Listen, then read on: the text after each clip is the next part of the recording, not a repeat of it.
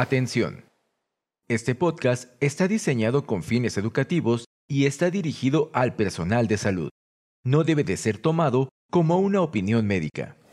La Asociación Mexicana de Gastroenterología presenta Educación Médica Continua agradece a nuestros patrocinadores Medix, Liomon, Asofarma, Megalabs, Carnot, Xianfeng Rhine, Sanfer y Shua Pharma México.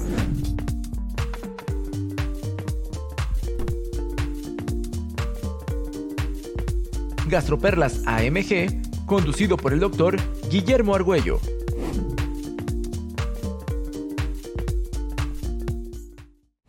Hola, ¿qué tal? ¿Cómo están? Bienvenidos a este nuevo episodio de Gastroperlas número 63. El día de hoy vamos a hablar de ingesta de cáusticos y cuerpos extraños en pediatría. Tenemos a dos grandes invitados, a dos grandes personalidades de la gastroenterología y endoscopía a nivel nacional e internacional. Y vamos a empezar presentando a la doctora Erika Montijo Barrios. Ella es gastroenteróloga pediatra, tiene una alta especialidad en endoscopía gastrointestinal, es profesora de la especialidad de gastro y nutrición pediátrica del Instituto Nacional de Pediatría, en donde ella es adscrita. Bienvenida, Erika. Muchas gracias por la invitación, muchas gracias a todos ustedes por estar en estas perlas. Un placer estar aquí.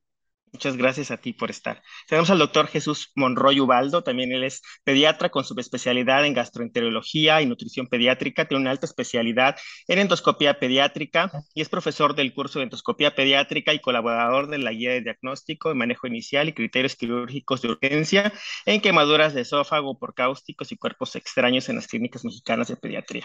Bienvenido, Monroy. Agradezco a la AMG la invitación y espero colaborar con este podcast y ofrecer las mejores gastroperlas. Excelente. Muchas gracias por estar aquí ambos.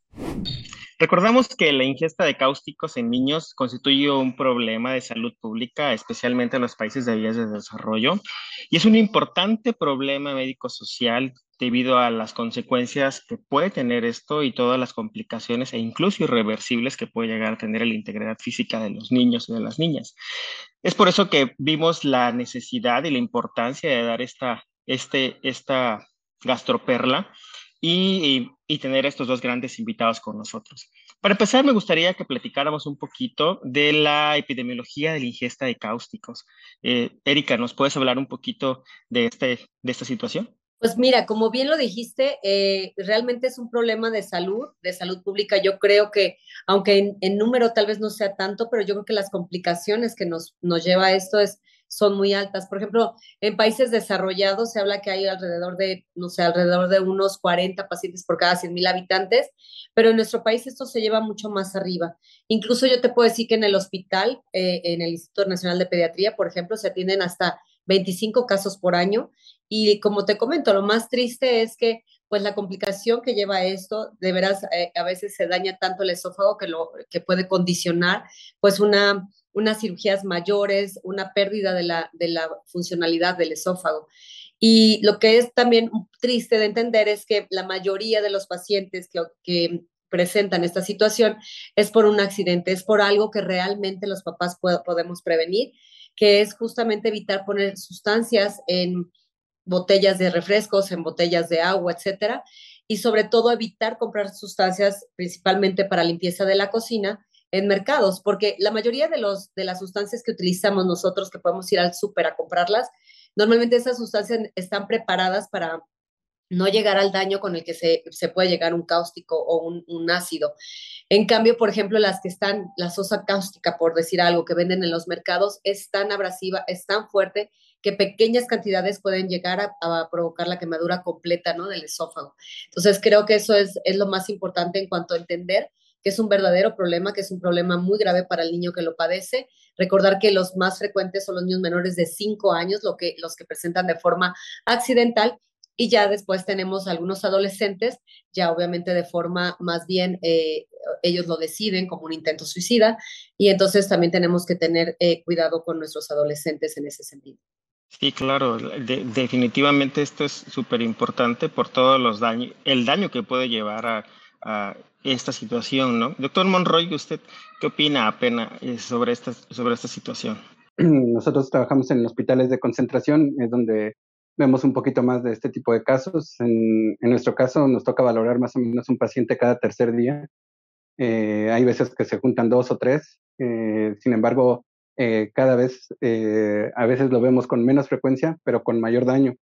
Entonces, como bien dice la doctora, la ingesta de sustancias, sobre todo aquellas que son de venta granel y que son envasadas en botellas que no son destinadas para llevar a cabo la recolección de estas sustancias es lo que conlleva a los niños a ingerir este tipo de sustancias. Entonces, creo que una de las cosas principales es eh, no llevar a cabo eh, la acción de envasar en botellas que son atractivas para los niños, los envases de colores principalmente, ya sea de refresco o de algunas otras sustancias que llaman la atención de los niños, eh, se puede llegar a presentar una ingesta deliberada por parte de ellos, ya que a sabiendas de que en ese, eh, en ese envase hay refresco o hay jugo, ellos lo toman de manera no intencionada, pero sí de manera precipitada. Esto es parte de lo que se tiene que, que prevenir y hay, existe alguna ley que regule esta, esta situación a, nivel nacional. Sí, existe una ley sobre el, el envasado de, de, este tipo de sustancias que debe ser con botellas que tengan advertencia acerca de que eh, es un producto tóxico. afortunadamente, eh, como al pasar de los años han ido disminuyendo las concentraciones de estas sustancias, así como comentaba la doctora Montijo. En un principio las sustancias eran muy abrasivas y entre mayor concentración y mayor efecto tuvieran, para mucha gente era mejor. Sin embargo, la presentación de este tipo de casos ha hecho que la industria disminuya las concentraciones a tener productos comerciales que causan menor daño. Y al, al final de, todo esto es, como mencionaban ambos, esto puede ser prevenible, ¿no? Y al final los niños al ver una sustancia a la que ellos normalmente en casa se consume, entonces, al ver esos envases, piensan que, que, puede ser este, ese tipo de sustancia y eso generar este, pues una, una ingesta deliberada. ¿no? No, no, no inicialmente, no la mayoría de los casos como intento suicida, pero también nos enfrentamos a este tipo de situaciones, entonces tenemos que ser muy cautelosos con este tipo de sustancias. Y, con respecto al daño, al daño que se produce por este tipo de, de sustancias, al hablar de, una, de, un ácido o de un álcali, ¿Cuáles serían las diferencias o el cuadro clínico que tendríamos cuando, cuando sucede esta, esta ingesta, doctor Monroy? Nosotros dividimos a los cáusticos en dos grandes grupos, en aquellos que tienen un pH menor de 2 y en aquellos que tienen un pH mayor de 12. Aquellos que tienen un pH mayor de 12 se consideran sustancias alcalinas y aquellos que tienen un pH menor de 2 se consideran sustancias ácidas. A partir de ahí, nosotros tenemos que la fisiopatología es diferente las sustancias alcalinas en general producen daño por licuefacción. ¿Qué significa esto? Hay desnaturalización de, las proteínas, saponificación de las grasas. Esto hace que dentro de la fisiopatología el daño se profundice, llegando incluso a capas más eh, internas, como lo es la submucosa, e incluso pudiera llegar a la parte muscular, causar daño y producir perforación. Por otro lado, los ácidos llegan a causar daño por medio de una escara, este daño es menos severo y se produce principalmente en tipo de sustancia como los limpiadores de excusados, como son los ácidos, el ácido muriático en líquido de baterías, también pueden encontrarse en, muchas otras sustancias, pero eh, el, principal, la principal causa de daño es eh, hacia la región del estómago. La diferencia en las características físicas de la sustancia es que los álcalis tienden a ser sustancias incoloras, inodoras e insaboras. Eso favorece que los niños tengan una mayor ingesta y que puedan producir más daño, a diferencia de los ácidos, que en general tienen un sabor desagradable. Eh, como les comentaba, eh, los álcalis pueden generar daño desde la boca, el esófago, el estómago, incluso a veces el duodeno, sin dejar eh, pasar que también pueden originar daño a la vía respiratoria. Por otro lado, los ácidos en general tienden a causar mayor daño hacia la parte del estómago, ya que las características físicas, es decir, en, en las propiedades, son un poco más líquidos y entonces el olor que en general es desagradable, el sabor que en general es desagradable, hace que este tipo de sustancias pasen directo al estómago, causando piloroespasmo, y esto pudiera generar la presencia de sangrado. Entonces, eh, esas son de las diferencias principales en relación a lo que es un álcali y a lo que es un ácido. Y, por ejemplo, a, lo que ustedes se enfrentan regularmente es a este tipo de, a este tipo de sustancias y lo importante es pues ver cuáles son las manifestaciones clínicas que, presentan estos pacientes al momento de que les llegan, porque eh, al final llegan, puede ser que lleguen inmediato o que lleguen pasado un tiempo y que ya los familiares hicieron ciertas maniobras tratando de creer, bueno, con, con, la, con la, creencia de que eso va a beneficiar el, el, la, la, el cuadro clínico al que, al, del que presentan. ¿Cuál es la sintomatología que regularmente ustedes notan en estos pacientes dependiendo de la ingesta?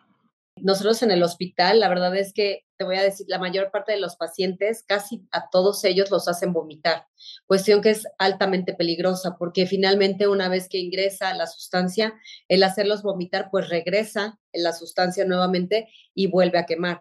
Entonces, una de las principales cosas que creo que todos debemos de recordar, los médicos que estamos en, eh, atendiendo niños o los médicos que están en primer contacto, siempre aunque no lo tengan, pues siempre recordar a todas las personas que tienen niños que si el niño introduce una, un álcali o un ácido a su boca, entonces se va inmediatamente al hospital. Y lo más importante es recordar que no deben hacerlo vomitar, ni deben darle ningún alimento, ni agua, ni nada. Es decir, llevarlo lo más rápido posible a un centro de apoyo.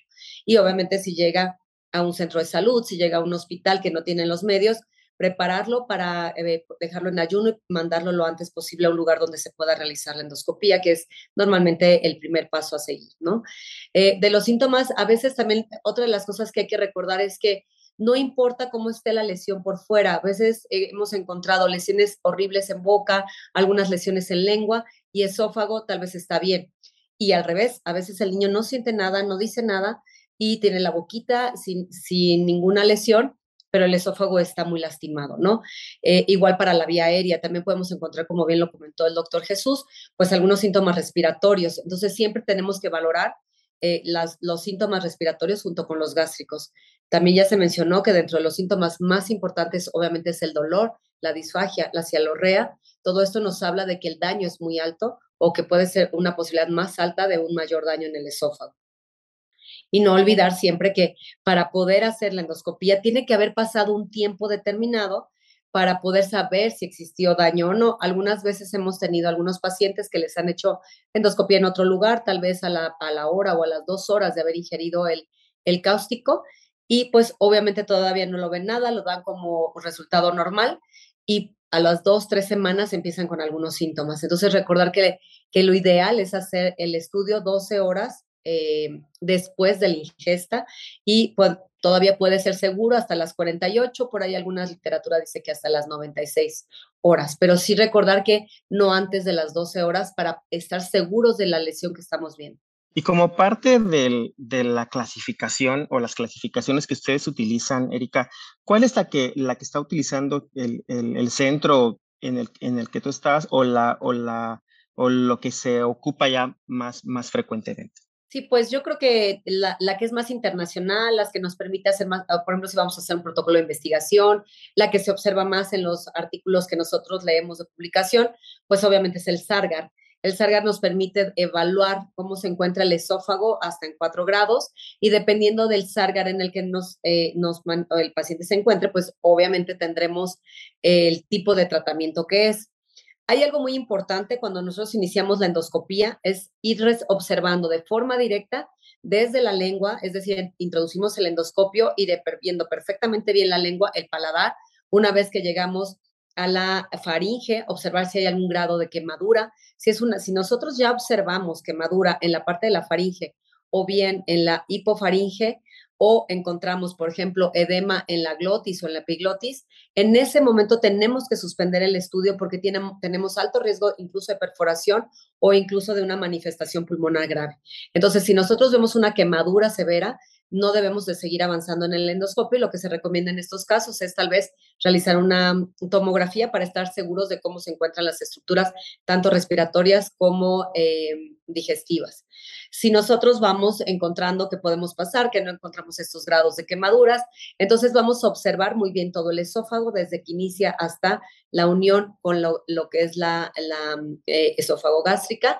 Y entonces lo que observamos es cómo se encuentra de forma concéntrica. La primera clasificación sabemos que es un poquito de eritema, incluso esta clasificación va aumentando a encontrar algunas placas de un solo lado o bien si las tenemos de dos lados, es decir, poco a poco vamos viendo cómo se agrava, si encontramos incluso ya datos de necrosis eh, dentro de lo que es la, la todo lo que es la mucosa esofágica, o bien, y algunas veces es bien importante que cuando nosotros entramos con el endoscopio, insuflemos lo menos posible, porque algunas veces cuando tenemos necrosis o eh, o tenemos esa mucosa que está muy friable, con el simple hecho de tirar nosotros un gas un poquito más a presión, podemos abrir las, eh, lo que serían estas fibras y poder ocasionar una perforación o salida del aire hacia mediastino. Es bien importante que aunque veamos el esófago bien, aunque veamos que todo está dentro de lo normal, avancemos y revisemos todo el, el estómago. Es muy importante que observemos bajo visión directa todo lo que es el antro, las curvaturas, el fondo. Si no observamos daños, seguimos avanzando hasta el dodeno, porque bien ya lo comentó también el doctor Jesús, que algunas veces podemos llegar a tener estenosis en píloro secundaria a una ingesta importante de un cáustico. Entonces, esta clasificación de Sargar se basa principalmente en el esófago. Nosotros, a partir de la clasificación DOSA, es que ya nosotros empezamos a tener eh, medidas específicas para esos niños. Esos niños ingresan al hospital y bueno, ya lo hablaremos un poquito más en, lo que es la parte de tratamiento, pero eh, la clasificación, eh, vuelvo a comentar, pues la que más se utiliza, la que nos parece a nosotros que es más internacional y que se utiliza más en artículos, pues es SARGER. Excelente, y sobre todo que nos permite pues, clasificar a los, a los niños y a las niñas que, que, tienen esta ingesta de cáusticos y sobre todo poder tener las pautas para el tratamiento, como bien mencionas. Ahora bien, hablando de tratamiento, sabemos que existen controversias este, en el mismo, pero eh, me gustaría que doctor Monroy nos platicara un poco acerca de, de, cuál es la experiencia que se tiene en el centro en el que usted se encuentra y cuál es el tratamiento recomendado para este tipo de pacientes. Creo que todos coincidimos, como bien dice la doctora, en eh, lesiones leves, eh, hasta DOSA, el tratamiento podría ser ambulatorio, vigilando siempre que el paciente tenga una ingesta de dieta adecuada durante las en, las siguientes 24 o 48 horas posterior a la ingesta. Las controversias empiezan en la clasificación 2B, en donde ya tenemos eh, que hospitalizar al paciente y existen tres pautas principales en relación al tratamiento. Una podría ser el uso de esteroides que a partir de la 2B es donde ha demostrado su máximo rendimiento. Este siempre que nosotros utilicemos esteroide, debemos de utilizar antibiótico, que este es otro de los pilares. Se dice que puede haber dentro de la fisiopatología formación de microabscesos. Esto, eh, la administración de antibióticos, que puede ser desde penicilina hasta un antibiótico de tercera generación o de amplio espectro, en aquellos pacientes que presentan fiebre persistente, que tienen riesgo de perforación, que estamos sospechando que ya tengan mediastinitis, debe de ser cubierto. El esteroide tiene su máximo rendimiento en la lesión tipo 2B. Es ahí donde lo tenemos que utilizar. Y otra de las cosas que no debemos olvidar es la administración del IVP. El IVP en dosis altas es muy importante. Los pacientes puede que no solo presenten lesiones en esófago, sino también en estómago. Y aunque es diferente que un estómago sufra lesión a que el esófago se perfore, siempre debemos de proteger nuestro estómago. Además, esto va a disminuir las posibilidades de que tengamos reflujo ácido y que el daño en el esófago se perpetúe. Ha habido controversia en relación a la nutrición, que es algo muy, muy importante. Entre si pones una sonda de alimentación de poliuretano con punta de tuxteno, si decides administrar la alimentación por medio de una gastrostomía, si decides mantener en ayuno. Hemos probado algunas situaciones como la colocación de sondas, porque además se sugiere que la alimentación enteral, por mucho lo más fisiológico, es lo mejor, evitando sobrecrecimiento, favoreciendo un mejor estado nutricional. Sin embargo, la colocación de sondas de manera ocasional, a pesar de que algunos refieren que puede ser como una ferulización, no evita el riesgo de estenosis. Entonces, en nosotros eh, la colocación de sondas no lo hacemos. Eh, la colocación de una gastrostomía depende mucho de las eh, circunstancias en las que nos encontremos. La colocación de una gastrostomía va a favorecer que el paciente tenga una alimentación enteral más normal aparentemente.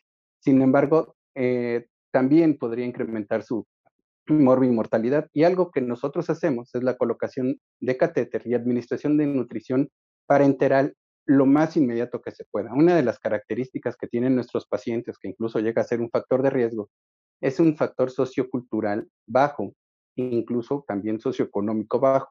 Esto eh, en general son pacientes que pudieran tener un cierto grado de desnutrición, peso bajo, etcétera. Por eso es tan importante la administración inmediata de eh, nutrición. En nuestro caso, lo hacemos con nutrición parenteral total, aunque sí el riesgo de complicaciones secundarias al catéter está presente, pero es lo que mejor nos ha funcionado. Mantener al paciente con ayuno total durante al menos dos o tres semanas en lo que realizamos la siguiente exploración y de acuerdo a eso ya decidimos. Eh, de acuerdo a las etapas en, relación a la, a la fisiopatología, nosotros podemos hacer una segunda revisión eh, a partir de la segunda o tercera semana. Los niños realmente eh, como que tienen una mejoría muy rápida y a veces, dependiendo de, las características de, la lesión, podemos incluso adelantar un poquito el procedimiento para que puedan eh, llevar a cabo una alimentación más normal. Y este, muchas gracias. Sí, al, final, pues es, eso es parte de lo que tenemos del el deber ser, ¿no? Del, del, tratamiento de estos pacientes. Erika, ¿alguna, alguna, ¿alguna situación diferente o algo que hagan ustedes en su centro? Nosotros estamos dentro del, de la misma situación. Realmente nosotros cuando encontramos una, un 2B, un niño que llega con una clasificación de Sargar 2B, inmediatamente se ingresa, se le coloca catéter y se empieza la nutrición parenteral. Eh, nosotros tampoco colocamos sondas porque sí creemos que puede, eh, que puede dañar la mucosa, de por sí que la mucosa, sabemos que por ejemplo un 2B tiene un alto grado de estenosis, entonces el poder colocar una sonda que pudiera estar lastimando también consideramos que es un estímulo, ¿no? Para lograr o para provocar mayor fibrosis en la zona que se está, que está lastimada. Entonces, igual, exactamente hacemos lo mismo, se colocan esteroides, eh, los antibióticos, se está valorando al paciente y pues hacemos la, la endoscopía de valoración de complicaciones eh, más o menos entre los 15 eh, y 21 días eh, después de que se, se, hizo la primera revisión. Excelente. Y ya hablando de, de complicaciones y seguimiento, Erika, ¿nos podrías ahondar un poquito más en esta, en esta situación? Pues sí, justamente era lo que, lo que también tal vez podamos encontrar un poco de controversia, pero en lo que estamos la mayoría de acuerdo es que eh, el poder, una vez que se ha determinado que el paciente tiene que estar en ayuno, que puede tener un alto grado de complicación, es decir, los niños eh, que tienen clasificación 1 o 2A realmente van a casa y si acaso se vuelven a citar alguna vez para determinar alguno de los síntomas, pero realmente estos niños no tienen mayor riesgo. El problema es el niño que, que tiene más de 2B. Y a estos chiquitos, eh, como les comentábamos, se quedan en el hospital y nosotros ah, tratamos de hacer la siguiente endoscopía a las tres semanas. Se les hace una serie o una endoscopía y de ahí determinamos las complicaciones. Obviamente la primera complicación que tenemos o las más frecuentes, pues obviamente es la estenosis esofágica. Y de ahí siempre tenemos que valorar el grado, ¿no? De esta estenosis y el tamaño de la estenosis. ¿Para qué? Para de ahí determinar si vamos a hacer dilataciones con balones, si vamos a hacer dilataciones, por ejemplo, con Savaris, dependiendo de cómo se encuentre. Eh, algunas determinar si es solamente un anillo el que está estenosado, el, si son más de, no sé, por ejemplo, 5 centímetros o 6 centímetros de estenosis. Entonces, se valoran algunas otras opciones. Incluso eh, nosotros ya hemos llegado a utilizar la mitomicina, eh, la triamcinolona en la región inyectada o bien tópica, dependiendo de cada uno de los casos. Y eso nos ha dado resultados. Nosotros sí hemos tenido ya pacientes que al agregar, por ejemplo, mitomicina o al, agregar triamcinolona en pacientes con estenosis complejas, hemos tenido una buena em, respuesta de esa estenosis y como sabemos, siempre lo más importante es tratar de preservar el esófago. Por supuesto que en los casos pues se puede mandar luego, luego a cirugía y a ver qué pasa, ¿no? Pero Recordar que el esófago es una estructura muy complicada de volver a realizar, incluso aunque se hagan ascensos gástricos, sabemos todas las complicaciones que todo esto puede tener, mucho más se hace una transposición de colon. Entonces nosotros buscamos sí siempre preservar el esófago. Excelente. Y, doctor Morroy, ¿alguna, ¿algún comentario ante esto así? Con respecto, nuevamente regresando un poquito al tratamiento, eh, a mí me gustaría mucho recalcar eh, sobre la utilización de algunos eméticos, por ejemplo, que no debemos de utilizar. No debemos de utilizar neutralizantes porque en general estos pudieran llegar a causar vómito y entonces ya sea provocar reacciones por exotermia o más bien daño por exotermia ahora, más aparte daño de regreso por las sustancias. Otra de las cosas que no debemos utilizar es eh, carbón activado. Eh, cuando se utiliza carbón activado por médicos en el primer contacto, eso impide la realización inmediata de un procedimiento endoscópico o en su determinado tiempo y nos podría hacer ver cosas que no, que no tiene. Entonces, son esas de las cosas que de preferencia habría que, evitar. Pues sí, este es, es, muchas gracias por, por estos comentarios. Eh, vamos a pasar al, a la segunda parte del, del, del, de Gastroperla. Y para continuar, vamos a, a, ver la segunda parte de este, de este capítulo, que son la ingesta de cuerpos extraños. Me gustaría que platicáramos un poco a grandes rasgos, ya no tenemos mucho tiempo, pero es que se, se apasiona uno hablando de este tipo de, de, bueno, de lo que ustedes hacen en el día a día. Pero me gustaría que, nos platicaras, doctor Monroy, acerca de los tipos de objetos, tamaño, forma, localización, lo que más encuentran ustedes en, en la ingesta de cuerpos extraños. Igual, más o menos tenemos una valoración de ingesta de cuerpos extraños eh, cada tercer día. Más o menos sacamos entre cuatro y cinco cuerpos extraños a la, a la semana. Eh, los cuerpos extraños tienen diferente clasificación. Se pueden clasificar por parte de su localización, en aquellos que están en esófago, en estómago, en duodeno o en colon por las características se pueden clasificar en orgánicos e inorgánicos. Eh, los orgánicos principalmente alimento, huesos. Los inorgánicos, bueno, pues todas las, todos los cuerpos extraños que se pueden imaginar. Los principales cuerpos extraños que tenemos es la ingesta de monedas, es nuestro principal cuerpo extraño que extraemos. Eh, la de peso es la número uno. Eh, en segundo lugar, yo creo que por ahí algunos otros objetos romos, pero también dentro de la clasificación existen aquellos objetos que pudieran ser afilados. El segurito de la medallita del santito, el alfiler, la aguja que se ponen para llevar a cabo una costura. Son objetos que de manera ocasional encontramos también eh, la presencia de clavos, tornillos, etcétera. Eso con relación a los objetos afilados. Y con relación a los inorgánicos, podemos encontrar bolo alimenticio, podemos encontrar espinas, que cada cuerpo extraño tiene sus características. Las monedas podemos encontrarlas a nivel del esófago superior, a nivel de las estrecheces fisiológicas en general, es el cricofaringio, el tercio medio del esófago, el arco broncoaórtico, en tercio inferior, podemos encontrar a nivel de píloro, por último la válvula ileocecal, que es otro de los eh, lugares donde pueden encontrarse. A nivel del esófago, nosotros tenemos que sacar la moneda como una urgencia en las primeras 24 horas. Hay niños que tardan mucho tiempo y para esto tenemos dos posibilidades. Uno con el esófago, con el eh, esofagoscopio rígido o por medio de una laringoscopía rígida y una pinza de McGill o por medio de un endoscopio flexible. Con, con respecto a los objetos afilados, eso es muy importante porque para nosotros esto en el esófago, en el estómago, en el duodeno suele ser una emergencia. Hay que sacarlo porque puede presentar perforación. Dentro de las cosas que nosotros tenemos como desventaja es la disminución de la posibilidad de utilizar capuchones o protectores a nivel del endoscopio para que esto evite mayor daño en lo que es la mucosa. Entonces, en los niños más grandes ocupamos el capuchón para ligadura y eso nos permite de alguna forma llevar a cabo una extracción con menos lesiones. En relación a, los alimentos, eh, es muy importante interrogar características del paciente. En general, estos pacientes tienen antecedentes quirúrgicos, ya sea por atresia o alguna otra eh, cirugía a nivel del esófago, porque son aquellos pacientes que se impactan de alimento.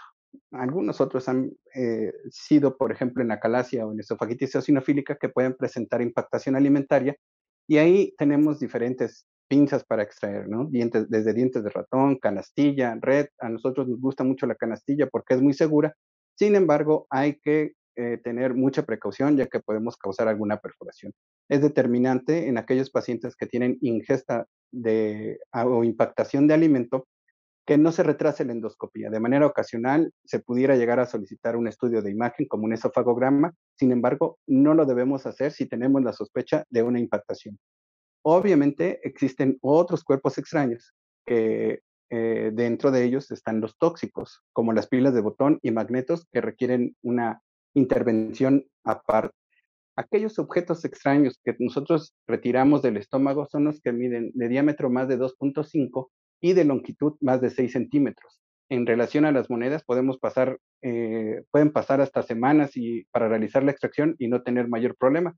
Sin embargo, en el resto de los objetos tratamos de hacerlo con eh, mayor prontitud. Y pues es muy, muy interesante todo, toda esta situación de, los, de, la ingesta de cuerpos extraños. Y ya mencionabas este, algo acerca de la ingesta de pilas de botón y los magnetos o los imanes. Eh, Erika, ¿tú qué, qué opinión nos tienes acerca de esta situación? Bueno, yo creo que las pilas es algo que, que creo que estamos eh, retomando toda la información sobre esta, porque la pila por sí sola, pues es una, es muy similar en forma a la moneda. De hecho, tenemos que hacer un, un diagnóstico diferencial muchas veces de las de, la pila de botón contra una moneda, para eso podemos, la radiografía nos puede ayudar, etcétera.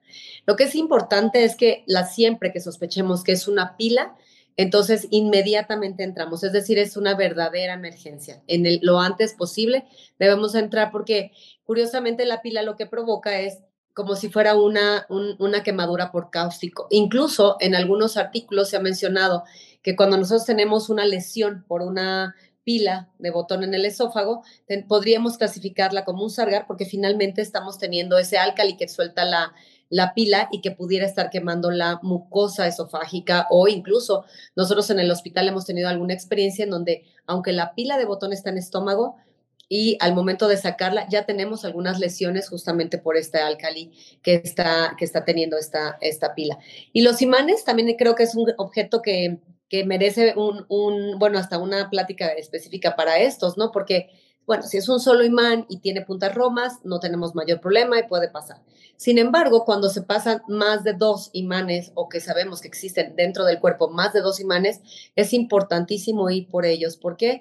Porque hay que recordar que aunque sean pequeños imanes, existen unos juguetitos que son como que se hacen como unas pulseritas o hacen como figuritas, así que son muchas rueditas juntas o para disminuir la ansiedad, que se ponen como que uno las está moviendo para como para bajar el estrés.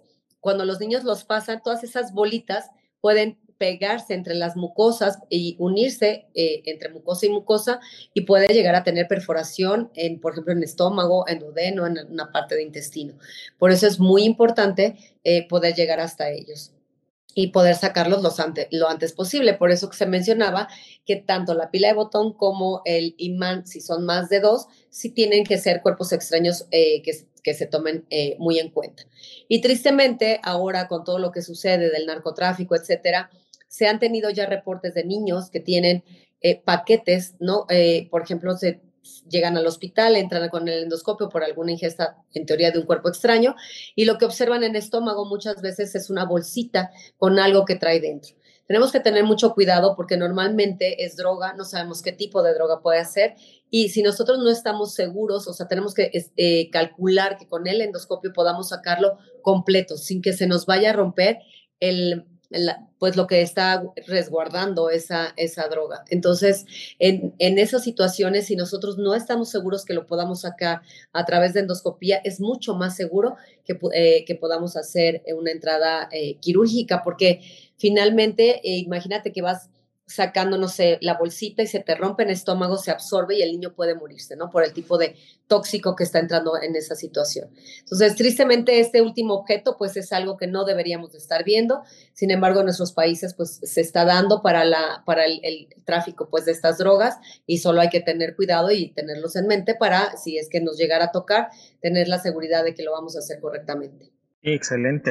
O sea, tenemos que ser cautelosos ante cualquier procedimiento que hagamos y si nos enfrentamos a estas situaciones, pues mucho más, ¿no? Porque es, no, no sabemos qué es lo que pueda llegar a pasar y sobre todo el poner el riesgo, mayor riesgo, si ya de por sí tiene el riesgo por lo que sucedió, incrementa el riesgo de, de mortalidad para estos pacientes.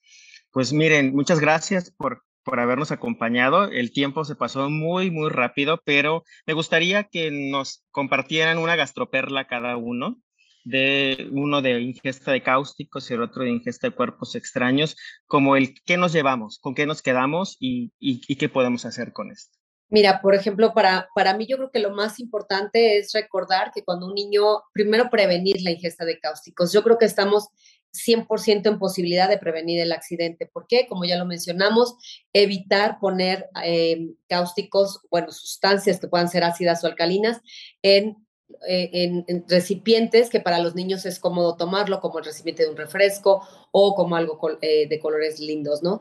También es muy importante que no compremos, de verdad, eso creo que hay que estarlo mencionando muchas veces, sobre todo si estamos trabajando con personas que puedan ir a los mercados a comprar, eh, sobre todo limpieza para estufas, limpieza para baños, que no lo compren en los mercados, porque esto nos agrava todavía más los cuadros. Recordar que cuando ya están vendidos bajo una marca determinada en un, supermercado, etcétera, esa marca ya nos da cierta seguridad y obviamente las lesiones son mucho menores a si se compra a granel o si se compra en un mercado. Entonces, primero que nada, la prevención. Todos los médicos que estamos en primer contacto o que se, se, encuentran en primer contacto, un centro de salud, un hospital de primer nivel o de segundo nivel, siempre recordar que si no tengo el, el método adecuado, que es realizar una endoscopía eh, para ese paciente, no puedo yo saber por las lesiones de la boca si esto es grave o no es grave. Es decir, siempre, aunque yo vea perfectamente la boca, aunque no vea síntomas, lo ideal ante una sospecha de una ingesta de un cáustico es realizar una endoscopía. Si nos llega el paciente, no dar nada, absolutamente ningún medicamento, solamente dejarlo en ayuno, poner soluciones y llevarlo lo antes posible a un centro donde podamos realizar la endoscopía. Y bueno, ya en los centros donde tenemos la endoscopía, nuestros, nuestros puntos más clave que son si vemos edema, de glotis, de, este, subglotis, faringe con quemaduras de tercer grado, de tener la endoscopía y valorar el uso de una tomografía. Si no, clasificar lo más objetivamente posible el esófago para poder dar el tratamiento adecuado y poder eh, prevenir las complicaciones de, de, una ingesta de cáusticos. Bueno, a mí me gustaría mucho reafirmar el comentario de la doctora ahora con los cuerpos extraños, en el que lo principal es la prevención.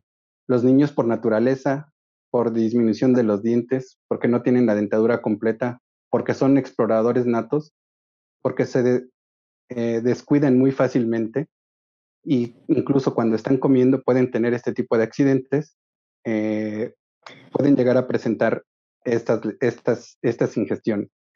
Sin embargo, algo que me parece muy relevante es, si nosotros sospechamos que tenemos una ingesta, hay que mandarlo con un experto.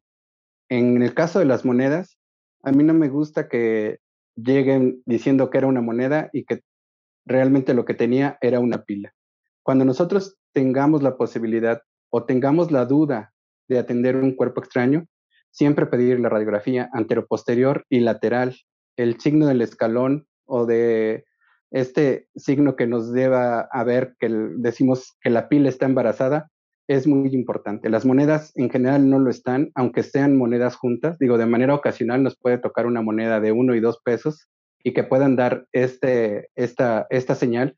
Sin embargo, si estamos ante la sospecha de que tenemos una ingestión de un cuerpo extraño, hay que hacer y mandarlo con alguien que realmente sea experto. Por otro lado, tenemos que tener la capacidad de resolver en todo momento la ingestión de este tipo de cuerpos extraños, principalmente las, las pilas.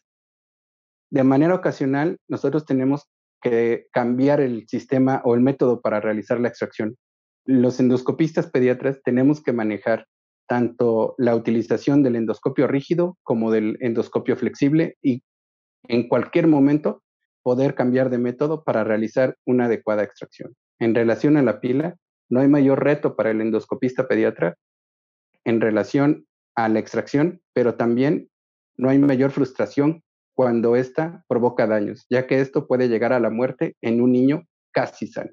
Pues muchas gracias por sus comentarios. La prevención es lo, lo por lo que tenemos que apostar y sobre todo también el tratamiento por personal especializado. Les agradezco mucho haber estado con, con nosotros esta, esta, en, este, en este podcast. Eh, muchas gracias por, por, por, todos sus comentarios y por todas esas retroalimentaciones que dieron, que servirán mucho para los oyentes. Que tengan muy buen día. Muchas gracias por estar. Muchas gracias. Esto fue Gastroperlas AMG. Los esperamos en la próxima emisión. La Asociación Mexicana de Gastroenterología presentó. Educación Médica Continua agradece a nuestros patrocinadores. Medix, Liomon, Asofarma, Megalabs, Carnot, Xianfeng Rhine, Sanfer y Shua Pharma México. Atención. Este podcast está diseñado con fines educativos y está dirigido al personal de salud. No debe de ser tomado como una opinión médica.